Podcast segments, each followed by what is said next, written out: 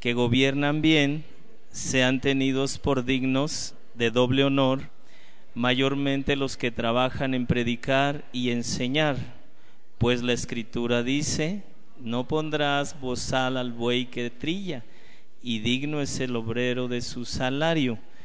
Contra un anciano no admitas acusación, sino con dos o tres testigos. A los que persisten en pecar, repréndelos delante de todos para que los demás también teman. Te encarezco delante de Dios y del Señor Jesucristo y de sus ángeles escogidos, que guardes estas cosas sin prejuicios, no haciendo nada con parcialidad. No se siente, quédese así.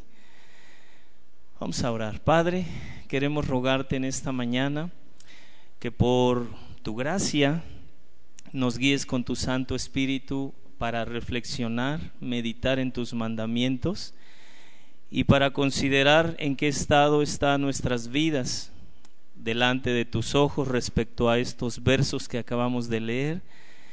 Señor, te lo rogamos porque eres tú quien nos envía a hablar las palabras que tú has hablado. Te lo rogamos, ayúdanos por tu palabra escrita en el nombre de Jesucristo, por tu Espíritu. Señor, guíanos a toda verdad. Jesús, tú dijiste antes de partir de regreso al Padre, que el Espíritu Santo les recordaría todas las palabras que tú les dijiste a ellos.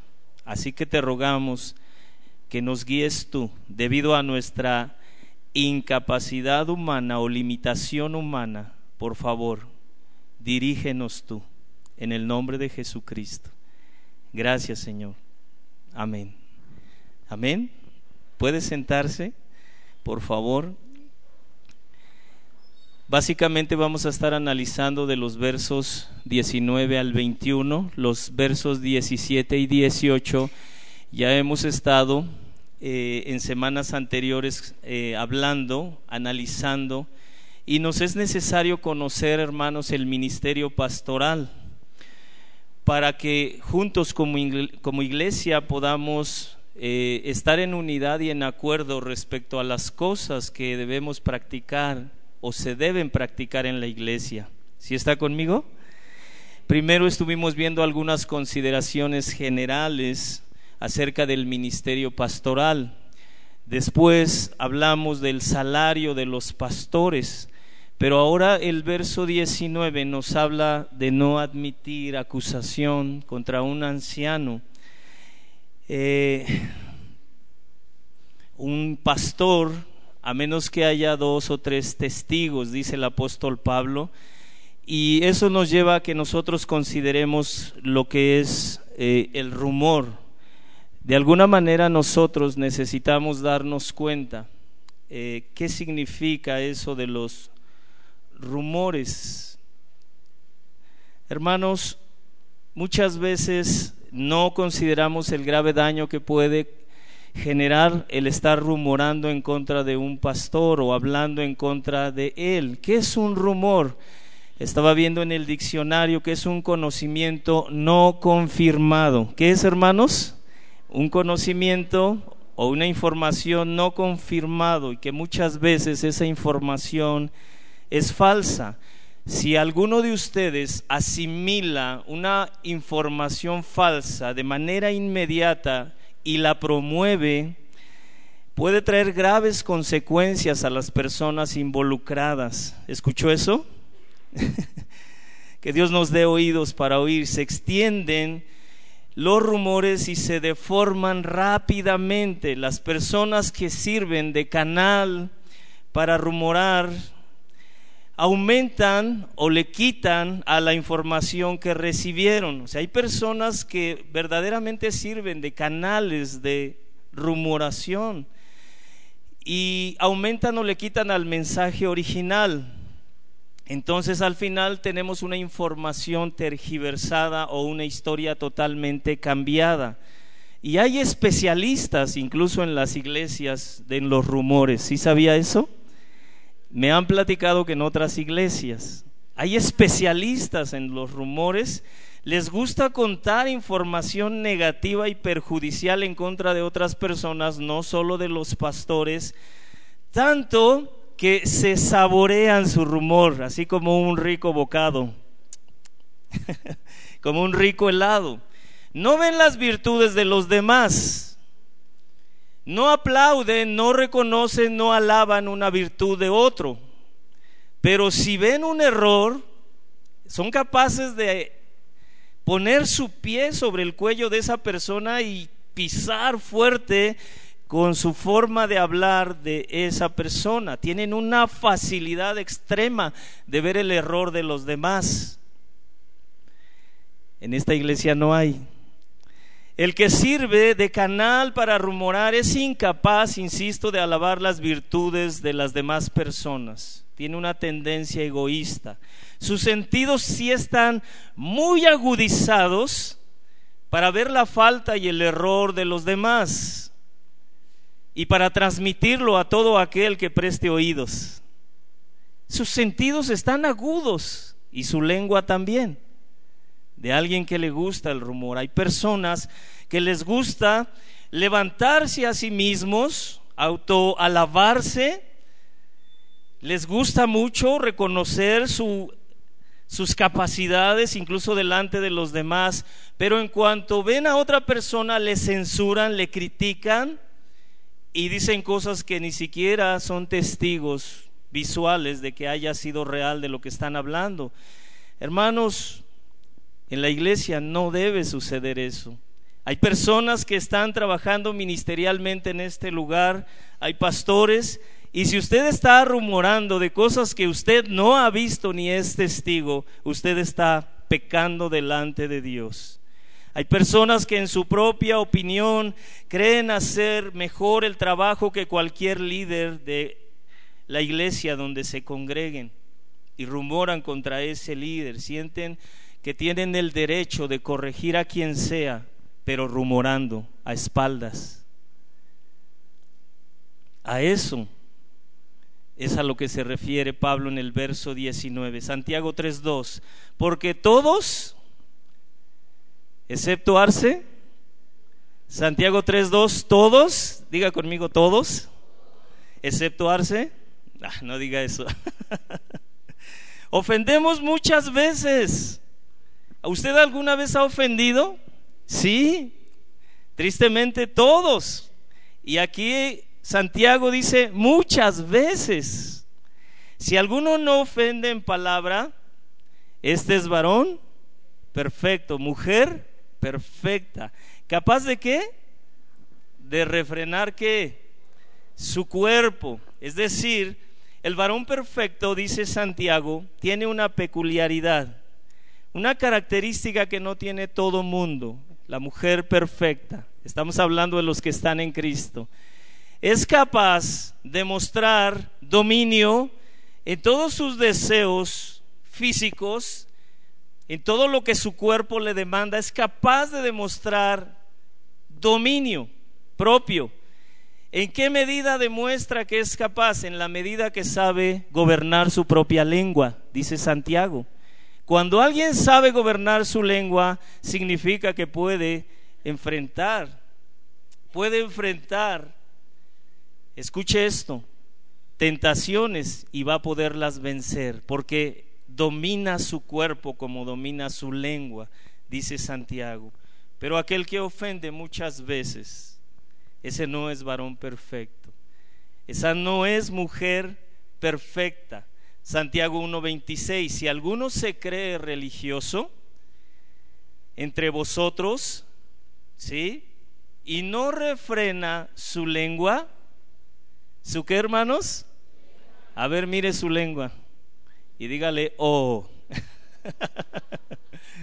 Hermanos, si alguno no refrena su lengua, sino que engaña su corazón, la religión del tal es, ¿qué es? ¿Y qué es vana? Inútil, no sirve de nada delante de Dios.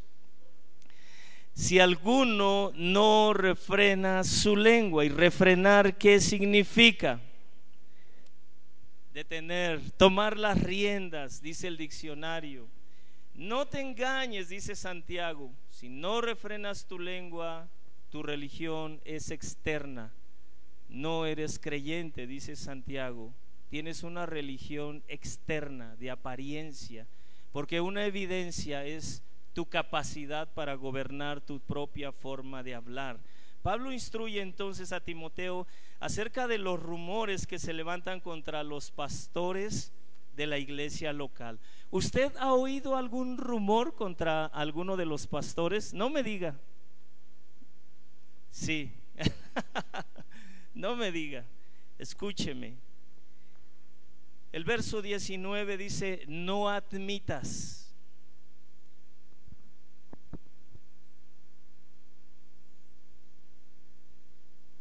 Sí.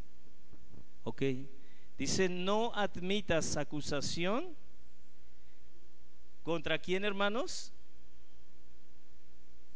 Contra un pastor.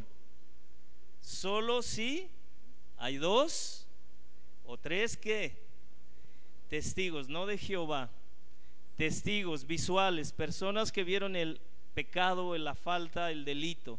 Timoteo tenía que saber, fue un enviado apostólico a Éfeso y tenía que saber qué hacer cuando se levantaran rumores contra alguno de los pastores. Hermanos, eso es muy común en las iglesias, pero no debería de ser. ¿Cuál es una de las causas principales por las cuales los pastores son criticados en una iglesia local? ¿Cuál es una de las causas principales? Las decisiones que toma. El pastor, los pastores, tienen que tomar muchas decisiones respecto al funcionamiento de la iglesia, actividades, cosas que se han de hacer o no, cuestiones doctrinales, horarios, cuestiones familiares. Y debido a eso, esa es una de las causas principales por las cuales muchas personas critican a los pastores. No están de acuerdo en el horario, no están de acuerdo en las lecciones que se están dando y así podemos mencionar muchas cosas. Ejemplo, hermano, es necesario que el pastor diga, esta es la decisión que tomamos y lo haga público. ¿Por qué? Porque somos un cuerpo. Amén.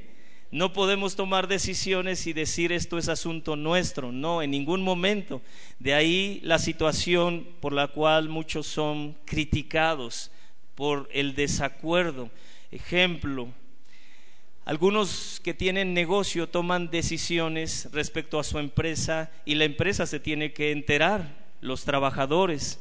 ¿Qué pasa si nuestro gobierno López Obrador toma una decisión? ¿Nos enteramos o no? Sí, México se entera, se tiene que enterar. De la misma manera, los pastores al tomar una decisión tienen que enterar a la iglesia y de ahí pueden surgir críticas. Esa es una de las razones. Ahora, Pablo habla en este en esta enseñanza que yo quise ponerle disciplina hacia los pastores. ¿Cómo le vamos a llamar? Disciplina hacia los pastores. Hermanos, desde el verso 19 al 21, Pablo, Dios a través de Pablo nos da mandamientos de cómo debemos tratar con las faltas graves de un pastor. ¿El pastor comete errores o, comete pecados? ¿Verdad que sí? Y yo sé que usted ha visto en mí errores, ¿no? Ah, por ahí dijeron que no. Necesitamos conocer la, manera bíblica de cómo enfrentar y resolver este tipo de faltas de los pastores. ¿Por qué, hermanos? ¿Por qué debemos conocer la forma correcta de resolver este tipo de situaciones?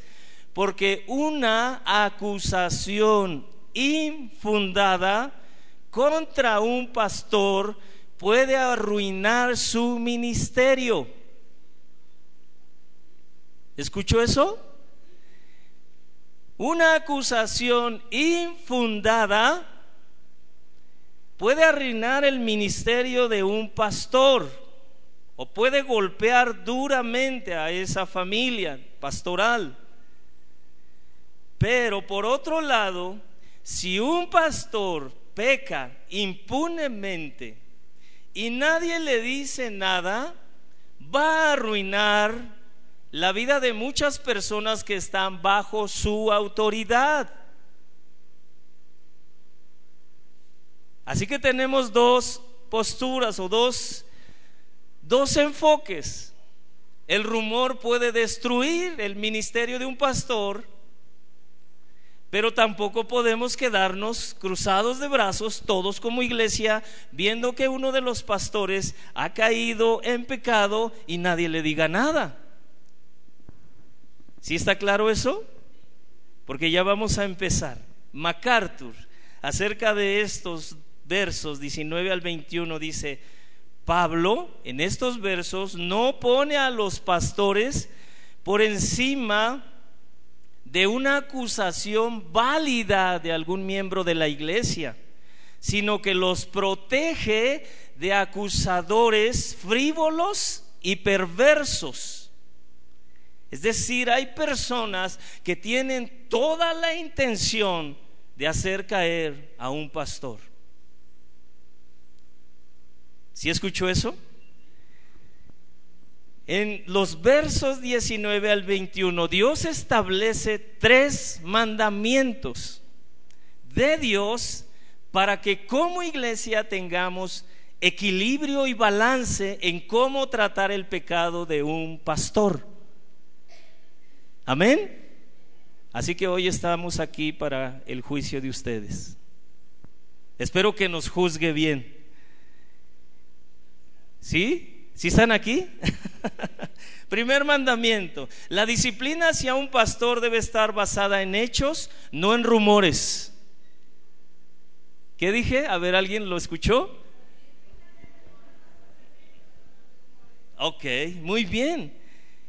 La disciplina hacia un pastor debe estar fundada en hechos, no en rumores. ¿Escuchó? Este principio debe ser aplicado hacia cualquiera de nuestros hermanos, no solo hacia los pastores, sino hacia cualquier miembro de la iglesia. ¿Qué debemos hacer cuando llegan, o tú qué debes hacer cuando llegan rumores a tus oídos acerca de errores, faltas o pecados de algún miembro de la iglesia? ¿Qué debes de hacer?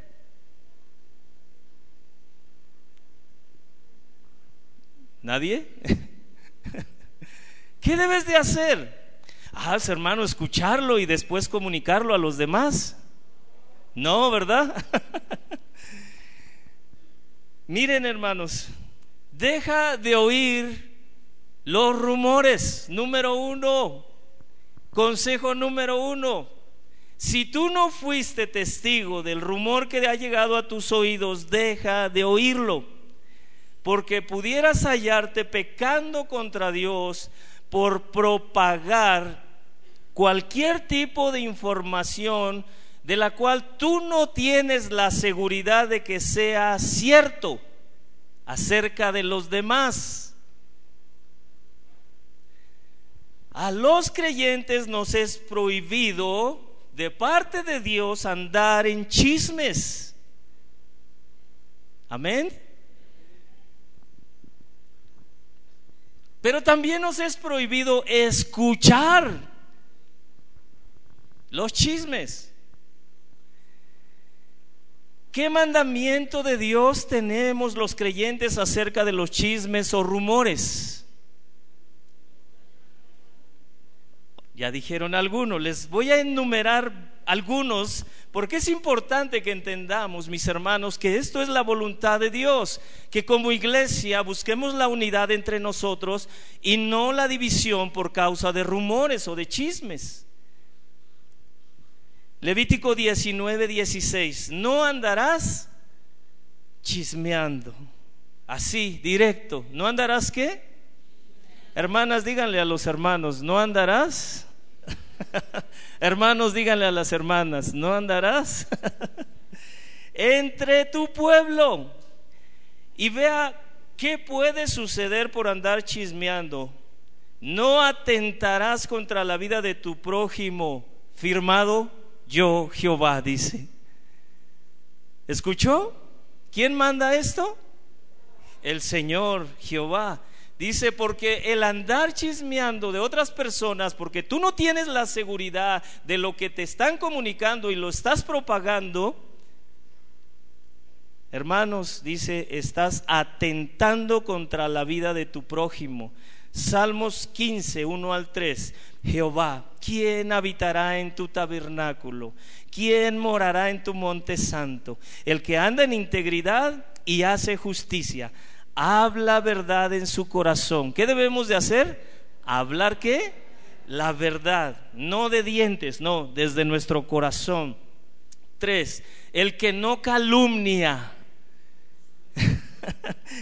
el que no calumnia con su lengua, no, ni hace mal a su prójimo, ni qué, ni admite algún, no admite reproche alguno contra su vecino. A tu izquierda, a tu derecha, en todo lugar tienes vecinos, ¿verdad que sí? ¿Has admitido alguna acusación contra él sin testigos? A veces hemos cometido ese error. Así que dice, no admitirás. Lo mismo que dice Pablo en el verso 19. No admitas acusación. El que habla, dice Salmos 15, verdad en su corazón, no calumnia con su lengua, que no admite reproche contra su prójimo. Esos, dice el rey David, esos son los que suben al monte del Señor. No tienen estorbo. Pueden subir con alegría, alabar y adorar a Dios en su presencia. No tienen algo, un prejuicio contra alguien. Están libres, pueden adorar a Dios. El rey David dice que el hombre que va a la presencia de Dios debe estar libre de todo este tipo de actitudes de pecado que tiene que ver con nuestro hablar. Si esto es verdad, entonces, hermanos, necesitamos cambiar nuestra actitud acerca de los rumores que escuchamos día con día o en las diferentes reuniones o en nuestra propia familia. No sea que tu comunión con Dios esté siendo afectada. ¿Está claro? no sea que tu comunión con Dios esté siendo afectada. ¿Qué es la calumnia? Dice el Salmo 15.3. Es hacer una declaración verbal falsa que daña la reputación de alguien. Es dar falso testimonio en contra de otro. Éxodo 20, 16, no hablarás contra tu prójimo falso testimonio. Proverbios 20, 18, el que encubre el odio, de, el odio es de labios mentirosos, el que propaga calumnia es necio. ¿Usted ha propagado alguna calumnia? Es un necio, dice. Primera de Pedro 2.1, desechando pues toda malicia, todo engaño, hipocresía, envidias y todas las detracciones. ¿Qué son detracciones? Dice el diccionario. Comentarios hirientes, chismes.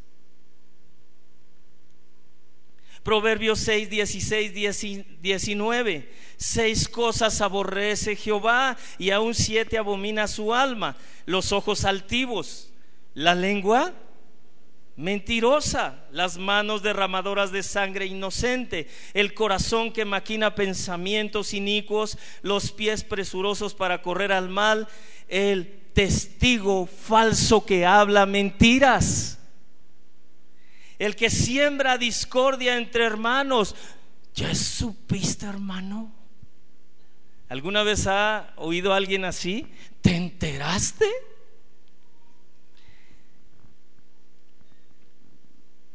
¿No has oído que el pastor? Deuteronomio 17, 1 al 7, hermanos. Y solo menciono algo breve, Deuteronomio 17, 1 al 7. Después de haber indagado, esto fue mandamiento, es mandamiento de Dios en la ley. Después de haber indagado bien el, el pecado de alguno respecto a la idolatría, dice el verso 7, la mano de los testigos caerá primero sobre el acusado para matarle. ¿Qué significa? si alguien era acusado de idolatría, los que le habían visto en adoración a los ídolos eran los primeros que tenían que lanzar su piedra para matar al hombre acusado de idolatría.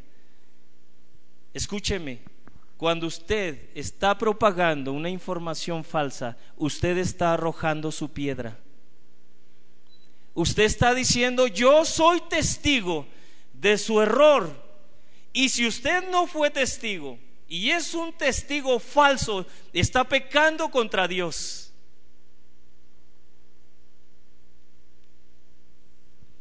Los testigos, los que vieron el pecado, eran los primeros que tenían que ejecutar al idólatra. Pero al mismo tiempo eran responsables delante de Dios de que su testimonio fuera genuino y verdadero no falso. Amén. Amén. Después todo el pueblo también participaría de la ejecución y así quitarás el mal de tu pueblo, dice el Señor. Deuteronomio 19, 15 al 21.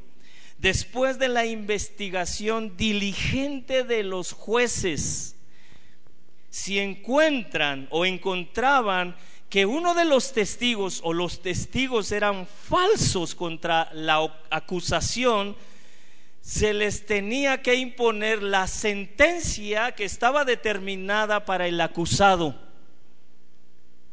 ¿Escuchó eso? Los veo muy serios. ¿Qué les pasa hoy? ¿Qué significa, hermanos? Que en aquel tiempo la ley demandaba, Dios le dijo a Moisés, si encuentras en alguna acusación testigos falsos, la sentencia que estaba dispuesta para el acusado vendrá sobre los testigos falsos, por ser testigos falsos. Hermanos, ¿cuántas sentencias, cuántas sentencias no vendrían sobre nosotros si esa ley se aplicara el día de hoy. Y Dios lo está viendo cuando tú eres un testigo falso. Pablo le dice a Timoteo, cuida de no admitir acusaciones sin testigos. Y es, analiza la situación. Pero bueno, eso lo vemos más adelante. Estaremos exagerando, hermanos, en mandar que como iglesia cuidemos que ¿qué escuchamos de los demás? No, no estamos exagerando. Algunos pudieran decir, no es demasiado eso, pues si alguien quiere hablar que hable, yo lo escucho. No, hermano, dice, cuida lo que escuchas. ¿Y qué escuchas acerca de los pastores? El verso 19 está centrado hacia los ancianos. Hermanos, como iglesia, nosotros no podemos ser un canal de murmuración en donde estemos atentando contra la vida de otros sin ser testigos de lo que se le esté acusando. Si alguno viene a ti para decirte algo negativo de otras personas. ¿Ha sucedido eso? ¿Alguna vez alguien ha venido a acusar a otra persona? ¿A ti? ¿Sí o no?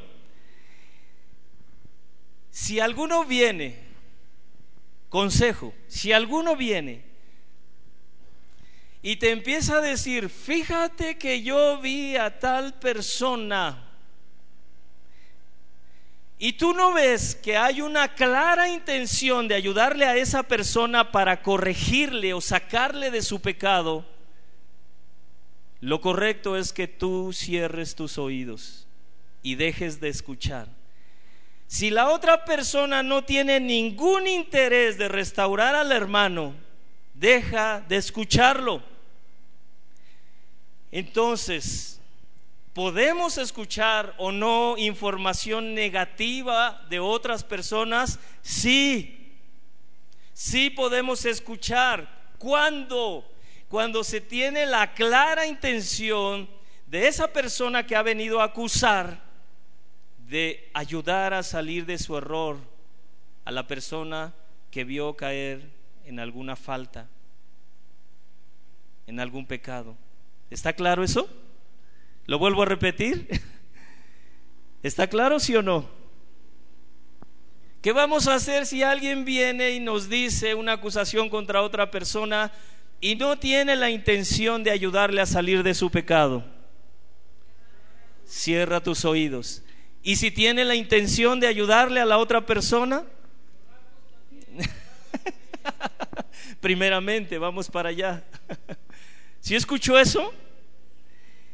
Hermanos, podemos escuchar sí la información negativa en contra de alguien, pero con, cuando tú ves la clara intención de restaurar a ese hermano, porque tú has visto que probablemente ese hermano que vino a acusar a otra persona ya pasó por el proceso de Mateo 18, 15 al 17, que dice claramente, primero ve y díselo tú cara a cara. Dile su error, tú ofendiste. Creo que estás mal, creo que es un pecado. Mira lo que dice la escritura. Déjame orar por ti, tienes que salir de eso. La promesa de Dios. Y después, si no te hace caso, dice, ve y lleva dos testigos. Y si después no le hace caso, díganle a la iglesia y ténganlo por gentil como número cuatro o publicano, como alguien que no es creyente. Si ya pasó un proceso similar, entonces es tiempo de ir y decirle a otras personas, si no se ha confrontado personalmente, hermano, debes aprender a no escuchar si viene una persona y solo quiere regar una murmuración, lo correcto es que cierres tus oídos. Pero si se tiene la clara intención de ayudar a salir del error a esa persona, es correcto que en un momento dado pueda servir como testigo. Ahora, es la voluntad de Dios que en casos así escuches responsablemente. ¿Cómo debemos de oír? Y sabe que es solo la información que corresponde a ese a esa situación o a esa acusación, porque pueden surgir más cosas que son fuera del tema y que no tiene caso hablar. Entonces podrás participar de la disciplina de algún hermano, aunque sea un pastor. ¿Escuchó eso? Tú como iglesia eres responsable de participar incluso de la disciplina, no solo hacia un miembro de la iglesia, sino hacia un pastor. Pero al escuchar dicha acusación debes ponerte un límite. Solo escucha la información necesaria para resolver el conflicto. La información que tú puedas comprobar con el, acusado. Si la persona que viene a ti te dice, pero no le vayas a decir, entonces significa que no tiene ningún interés de resolver el conflicto. No tienes por qué seguir escuchando. ¿Sí escucho eso? ¿Está claro?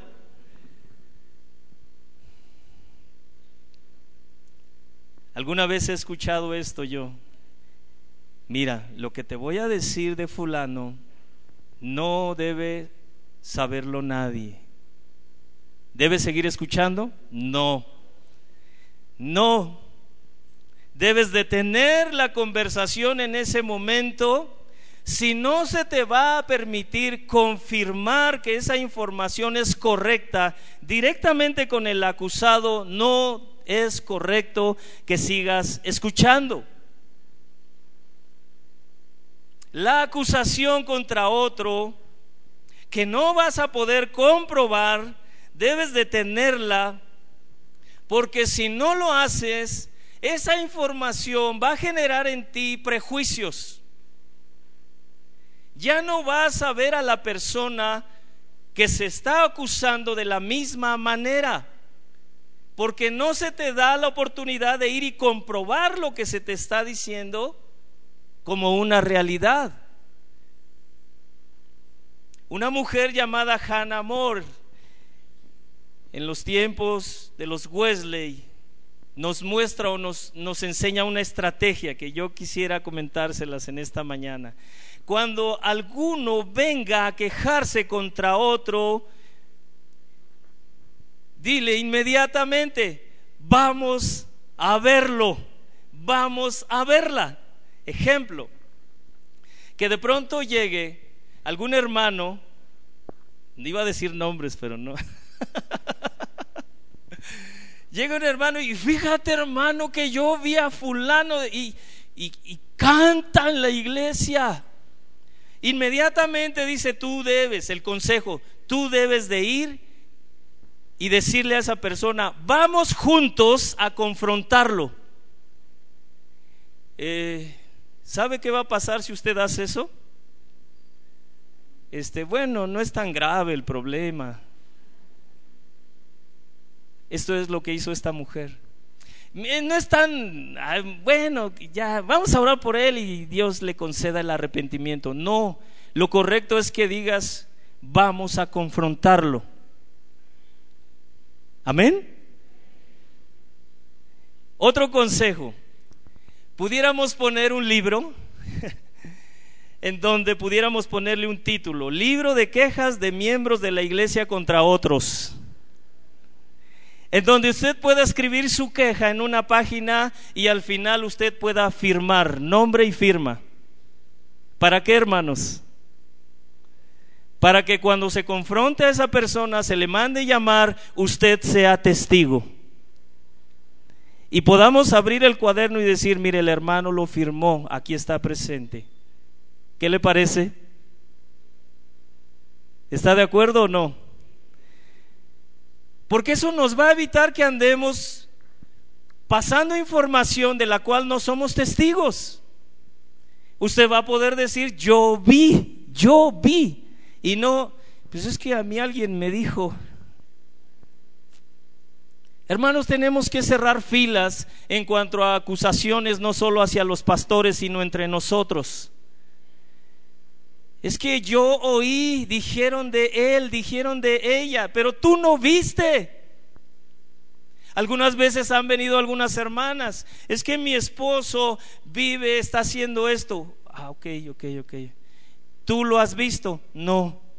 Entonces, entonces, ¿por qué lo puedes asegurar? Pues es que me lo dijeron. Hermanos, tenemos que ser inteligentes, sabios. Acuérdese, está en juego el ministerio de un pastor o la vida de una familia. No podemos acusar, acusar, sin fundamento. Así que si empieza a ver un cuaderno ahí que dice quejas de miembros de la iglesia unos contra otros, ya sabe el proceso. Sabe, un pastor lo hizo y en 40 años nadie se quejó. ¿Por qué? Porque muchos no están dispuestos a decir, es que yo fui testigo. Y algunos solo son rumores. De esta manera nos podemos o nos quitamos de estar perdiendo el tiempo como iglesia en chismes de personas que tal vez lo único que buscan es perjudicar la reputación de otras personas, no solo de los pastores. ¿Qué es un chisme? toda información negativa que se dice a una persona a la que no se le debe de decir. Primera de Timoteo 5:19, contra un anciano no admitas, cierra tus oídos, acusación, sino con dos o tres testigos. Amén. Y si te dan quejas de alguien que no es pastor, entonces puedo escuchar. En este texto Pablo está tratando problemas de pastores de la iglesia de Éfeso e envía a Timoteo, personas que estaban enseñando a los demás ya como miembros de la iglesia. Y recuerde Efesios 1.3 nos dice, como te rogué que te quedases, perdón, no es, es primera de Timoteo, ayúdenme a confirmarlo. Primera de Timoteo 1.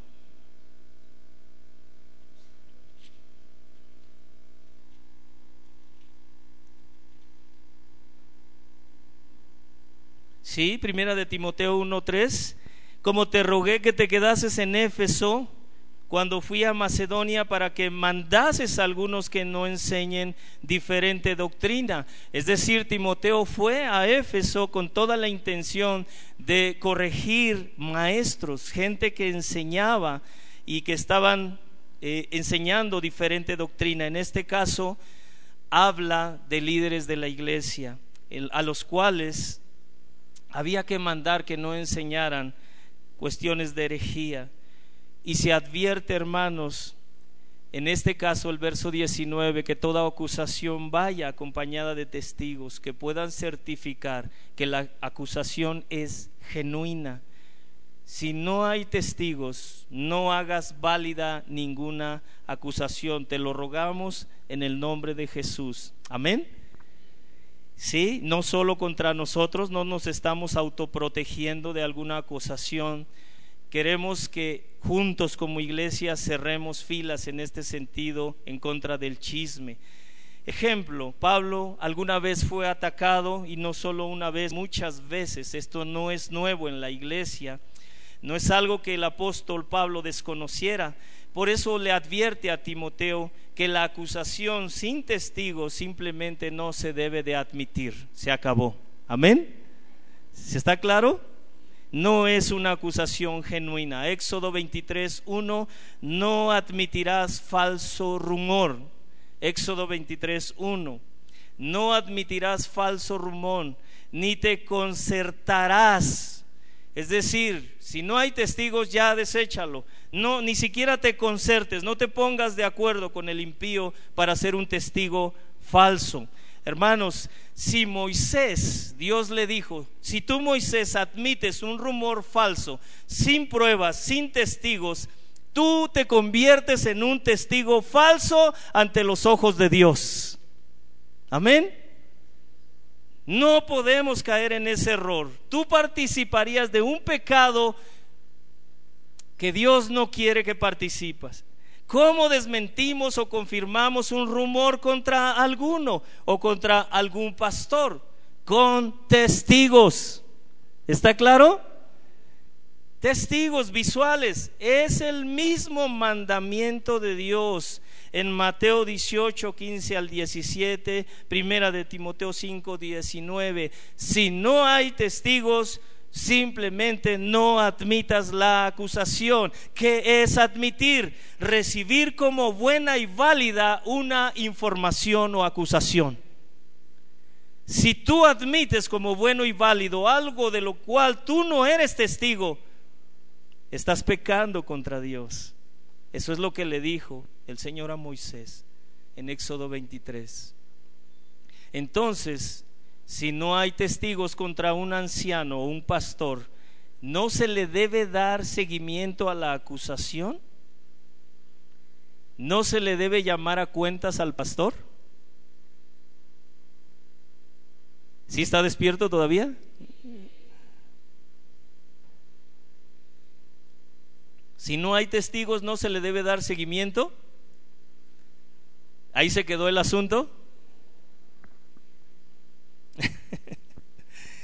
Una acusación contra un pastor, hermano, se puede convertir y más bien se convierte en una levadura que no va a permitir a aquellos que fueron contaminados con esta información a oír tranquilamente la predicación.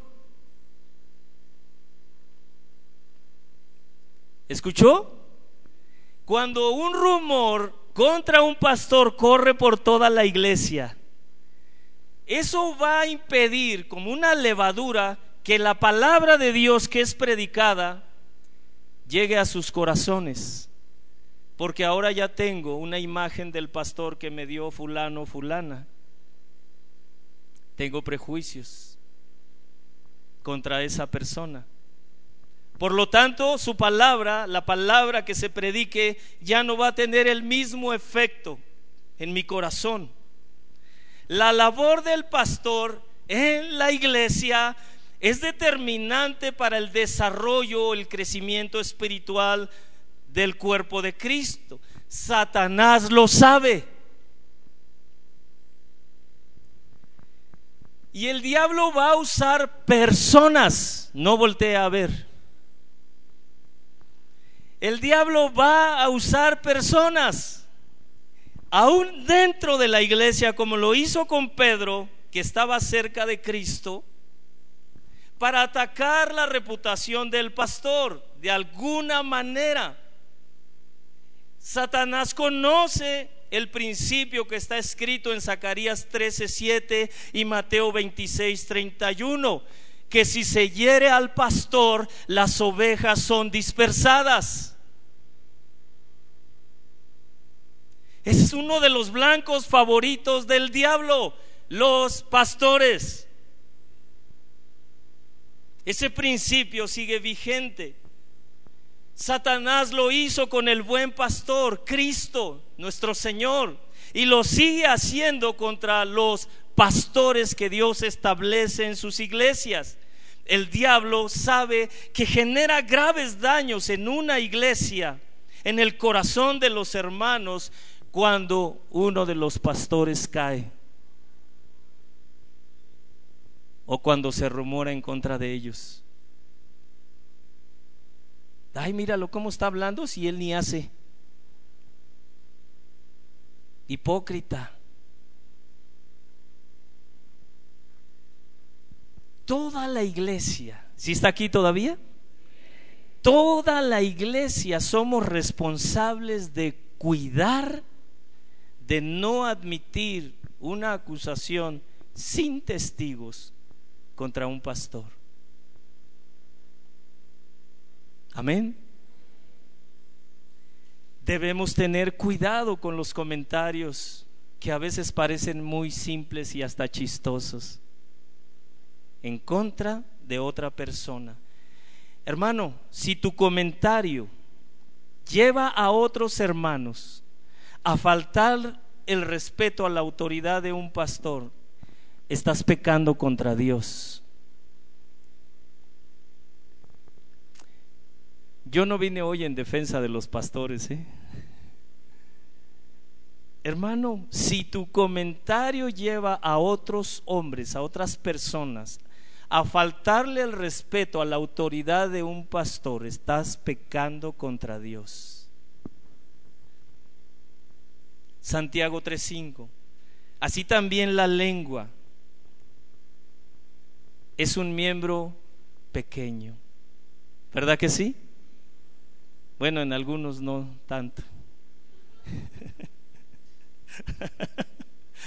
La lengua, hermanos, es un miembro pequeño, pero se jacta de grandes cosas. Y puede encender un grande bosque siendo un pequeño fuego. La lengua, algo pequeño, que si no se sabe controlar, si tú no sabes controlar tu lengua, puedes hacer un gran incendio, como no te imaginas. Proverbios 18:8 nos dice que las palabras del chismoso hoy no vinieron, se quedaron a celebrar el 15. Son como bocados suaves ¿Cómo son las palabras del chismoso? Está rico masticar a fulano, a fulana. Aunque esté salado, ¿no? Hermanos, por favor entendamos el mensaje de Dios. Son como bocados suaves y penetran hasta las entrañas Para muchos, el chisme es un bocado delicioso, más cuando es un pastor, porque son tacos al pastor. Muchos creen el rumor como si hubiera sido testigo de esa situación o ese evento. Ay, no me digas, sí, no, y fíjate. Y lo das por hecho. Lo das por hecho y no eres testigo de esa situación.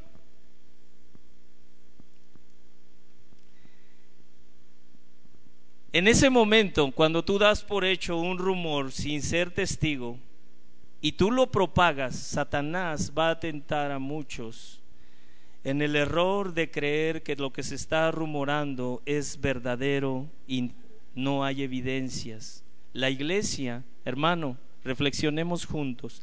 La iglesia somos responsables de defender a nuestros pastores. Lo vuelvo a repetir. La iglesia somos responsables de defender a nuestros pastores de estos ataques, sobre todo cuando no hay testigos en su contra. Amén.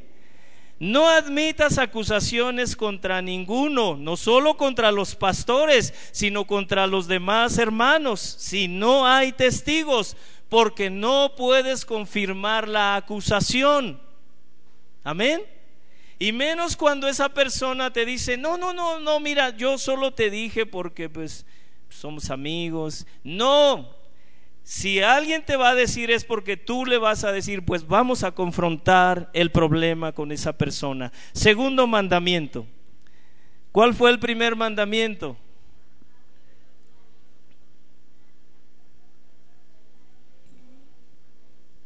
Si no hay testigos, no hay disciplina contra el pastor, amén. ¿Sí escuchó? Número dos, segundo mandamiento. Reprende delante de toda la iglesia a los que persisten en pecar. Y si la acusación es cierta contra el pastor, y si se hace una acusación contra el pastor de manera apropiada, con testigos confiables, ¿Cómo debemos de actuar como iglesia? Ah, dice Pablo en el verso 20, el pastor debe ser disciplinado y reprendido delante de todos. A los que persisten, ¿qué es persistir? Continuar. Ya le dijimos, pero sigue insistiendo en pecar, repréndelos. ¿Cómo, hermanos? Delante de todos, los miembros de la iglesia, para que los demás también teman. Se debe disciplinar y reprender al pastor inmediatamente cuando eh, hay testigos de su falta. ¿Sí o no? No, hermanos. Debe iniciarse el proceso.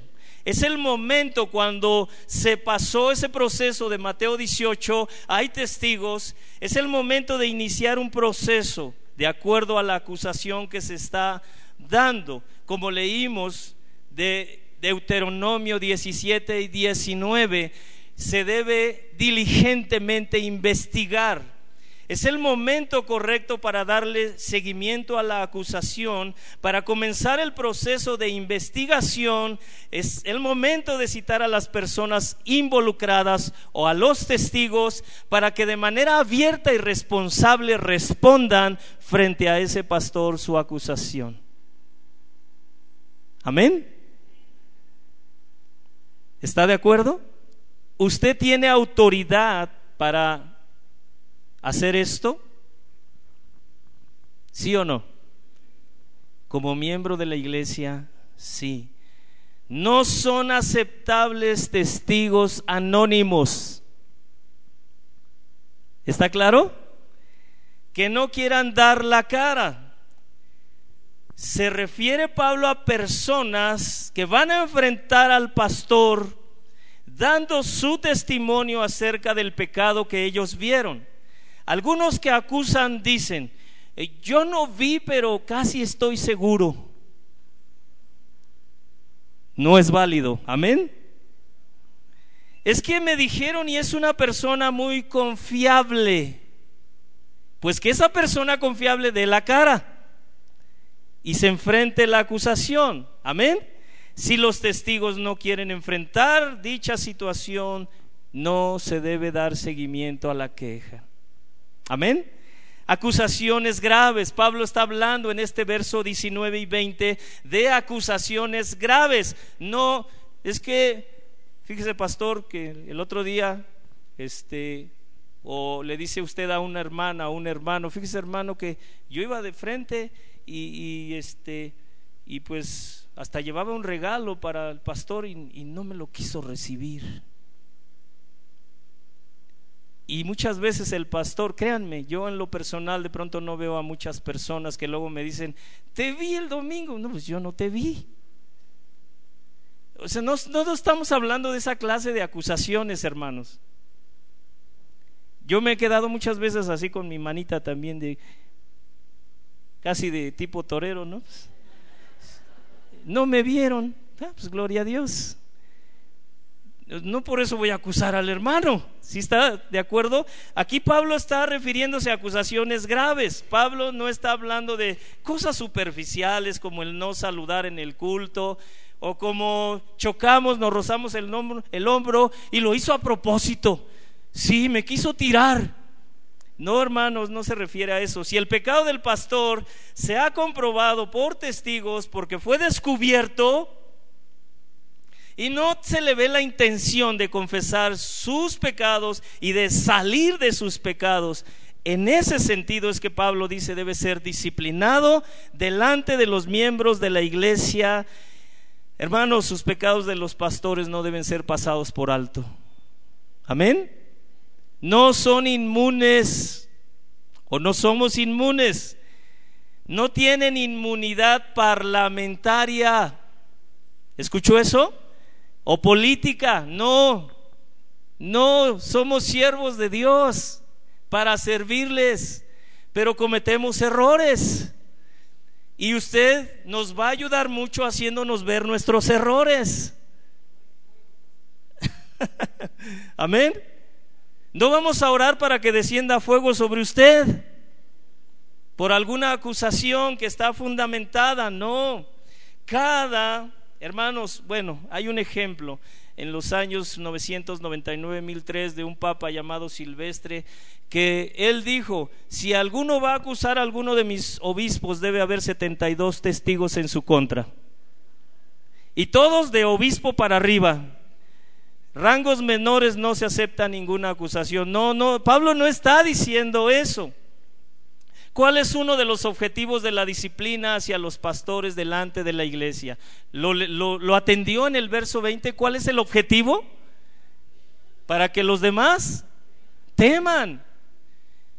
Todos somos llamados a temer a Dios. ¿Qué pasa si ustedes me reprenden a mí por un pecado donde hubo testigos y donde verdaderamente yo persisto en pecar y lo hace el pastor David, el pastor Mac en público. ¿Sí? Exactamente. Exacto. ¿Escuchó eso? Por eso al final de Mateo 18, en el verso 17, dice, se ha tenido por gentil y publicano, es decir, como si no fuera creyente. ¿Qué va a pasar con los miembros de la iglesia? Ay, aquí sí enfrentan el pecado, aquí sí disciplinan el pecado. Ese es nuestro deseo y nuestra intención, que todos tengamos temor. No significa entonces ahora sí me cuido. No, hermano. Si alguien vive en la práctica del pecado, dice la escritura, no es creyente. Amén. Aquí habla de una persistencia, de pronto, de caer en el error. Dice, bueno, y el objetivo es que todos los demás teman. No importa si es pastor o si es un miembro de la iglesia, la disciplina es la misma. Así que no por esto significa que nos vamos a andar vigilando unos con otros diciendo, ya te vio, oh, nada más te andaba cuidando. No, hermanos, no, no se trata de eso, de andar de patrulleros, ¿no? o de, ¿cómo le llaman? Sí, de vigilantes. No, no significa eso. Si Dios te muestra el error de otra persona o te lo permite ver, de verdad, hermano, ten misericordia y ayúdale a salir de él. Amén. Para que los demás teman. Un hermano dijo llorando en una ocasión cuando vio que uno de los pastores cayó, si él ha caído, yo también puedo caer. Cuando la iglesia ve que un pastor es disciplinado por causa del pecado, la iglesia tiene temor y sabe que la disciplina también le puede ser aplicada a él en cualquier momento si está persistiendo en pecar. Los pastores y todos los creyentes tenemos la responsabilidad de ser ejemplo de los creyentes, no solo los pastores. La disciplina sobre los pastores debe ser, hermanos, una realidad, pero también sobre todos los miembros de la iglesia. ¿Para qué? Hermanos, es parte de nuestra vida común la disciplina en Cristo Jesús. Amén. No es algo solo para los pastores. ¿Qué debemos hacer como iglesia si el pastor es amonestado y se arrepiente? Se comprobó su pecado bíblicamente. ¿Debe ser quitado del ministerio? Sí o no. Depende.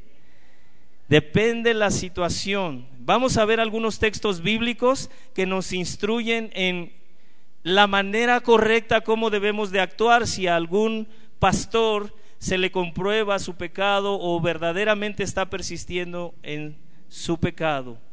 Amén. Por ejemplo, Mateo, no, perdón, Primera de Corintios 5, y solo menciono el verso 5, pero usted puede leer todo el capítulo.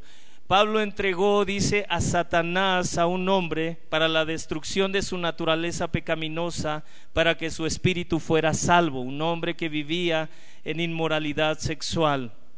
Amén. Esa es una forma que nos muestra la Biblia cómo se enfrentó esa situación en donde él estaba en riesgo incluso de perder su vida. Segunda de Tesalonicenses 3, 6 al 15, y solo menciono brevemente algo, el que no trabaja, que no coma, porque algunos decían, pues ya viene Cristo, ya hay que reunirnos y disfrutar de lo que los hermanos traen en el ágape. Ya no querían trabajar, ¿sí?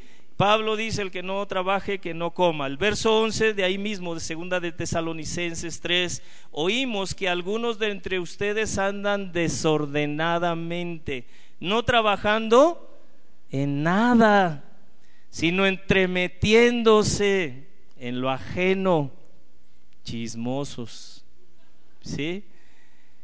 Sin trabajo y entremetidos. A eso se refiere, ahí está la solución que no coman. Romanos 16, 17, 18, dice Pablo, más os ruego, hermanos, que os fijéis en los que causan divisiones, tropiezos. Ahí está otro problema que es confrontado en contra de la doctrina que vosotros habéis aprendido, que os apartéis de ellos. Es decir, alguien que predica otra cosa, apártate de ellos. Ahí está la solución, cómo se resolvió el problema porque tales personas no sirven a nuestro Señor Jesucristo, sino a sus propios vientres.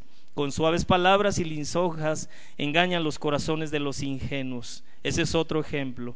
Primera de Timoteo 1, 18 al 20, y Meneo y Alejandro, dice Pablo, los entregué a Satanás para que aprendan a no blasfemar.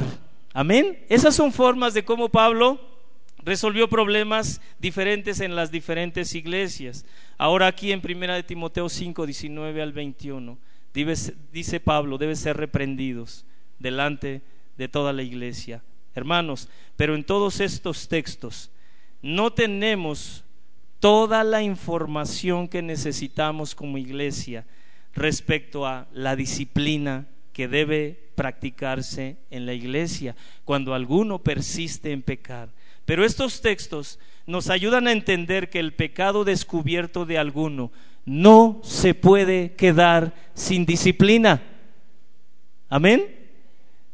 Si el pecado de alguno es descubierto, no se puede quedar sin disciplina. Pablo trata en Primera de Timoteo 5, 19 al 21, específicamente la acusación que se hace contra un anciano que debe ser verificada con testigos como cierta.